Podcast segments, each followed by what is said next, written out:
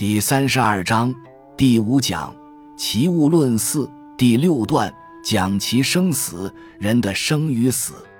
与吾乎之说生之非或邪？与恶乎之恶死之非若丧而不知归者邪？说是悦喜爱。庄子告诉我们，不要抱着一种成见，认为生是如何如何的美丽。死亡是如何如何的凄凉，不要这样，因为虽然庄子不信宗教，但他是灵魂不灭论者。我们接受了唯物主义的教育，认为人死了啥子都没有了，感到万分恐惧。庄子说：“我怎么知道贪生不是一种迷惑？”下一句：“我怎么知道有的人害怕死，憎恶死亡？”我们就如一个小娃娃，从生下来就被人抱走了，不知道回去，也不知家是哪里。其实回归就是死亡。我们活在世界上，像一个没有人要的孤儿，人家把我们领养了，这就是人生。我们忘了，我们是从死亡中来的，是从无那里来的。我们也始终不愿回去。一说到要回故乡，我们就很痛苦。庄子把死亡作为故乡，人怕死，就如一个迷失的儿童不晓得回来一般。骊之姬，爱疯人之子也。庄子讲了一个故事，骊姬的故事。骊姬的骊不是美丽的意思，是当初一个少数民族叫骊。这个少数民族聚居的在今天西安的东南部，叫骊山，就是骊山。立足有一个女子，是艾家庄庄主的一个女儿。子，古代女儿、儿子都可称子。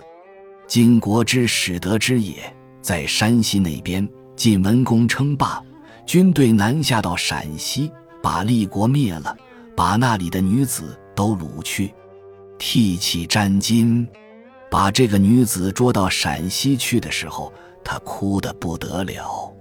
及其至于王所，与王同匡床。后来，晋国国王看到这女子还有些姿色，叫她去陪国王睡觉，变成了嫔妃。为什么叫匡床呢？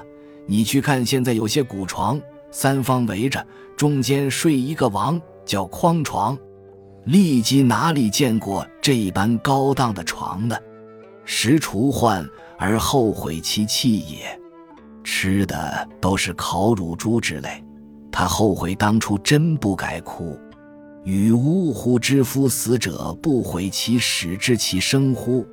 我怎么知道那些已经死了的人不后悔当初活着时还努力求生呢？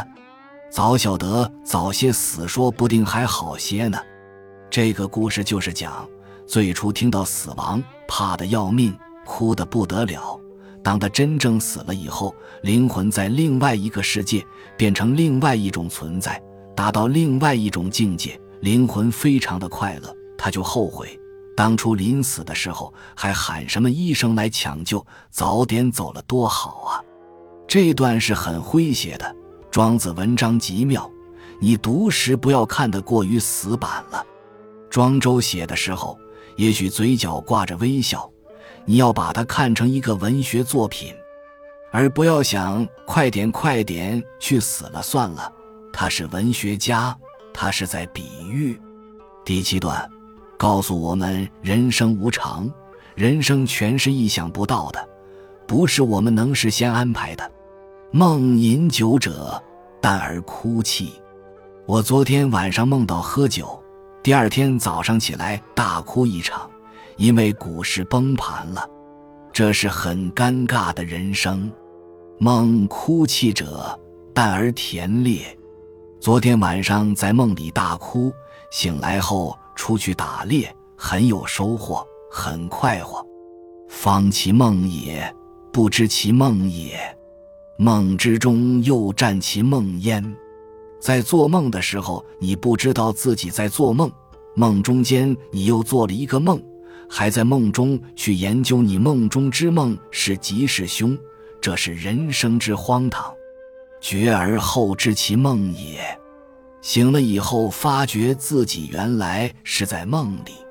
其实他可能没有醒，他仍在另一个梦里，且有大觉而后知此其大梦也。最后，你才知道是梦中套梦。苏东坡词有四十年大梦，人生几度秋凉。大梦这个词就是从庄子这里来的，这是庄子发明的。这个词造得好，孔孟的书没有这么有趣。而愚者自以为觉，切切然知之。有些愚蠢的人自以为醒悟，还自己偷着乐，说自己都懂了，自己都醒悟了。君乎木乎，故哉？他懂了什么呢？他懂了周王的地位高。放牛娃的地位低，故事只如固体一般，不能变化。秋也与女皆梦也，余谓女梦亦梦也。秋，孔丘，女，汝。你的意思？有一个人跑到孔子那里去学习，回来对同伴说，同伴却说：“你与孔丘一样在说梦话。”我说：“你在说梦话。”我也在说梦话，这一段庄子发挥的是相对主义，奇妙无比，是其言也。其名为吊诡，吊诡就是悖论。万世之后而一遇大圣，知其解者，是旦暮遇之也。这样的悖论，在万世之后会出现一个大智者，会给你们一个答案，这是早晚必然会有的。本集就到这儿了，感谢您的收听，喜欢请订阅关注主播，主页有更多精彩内容。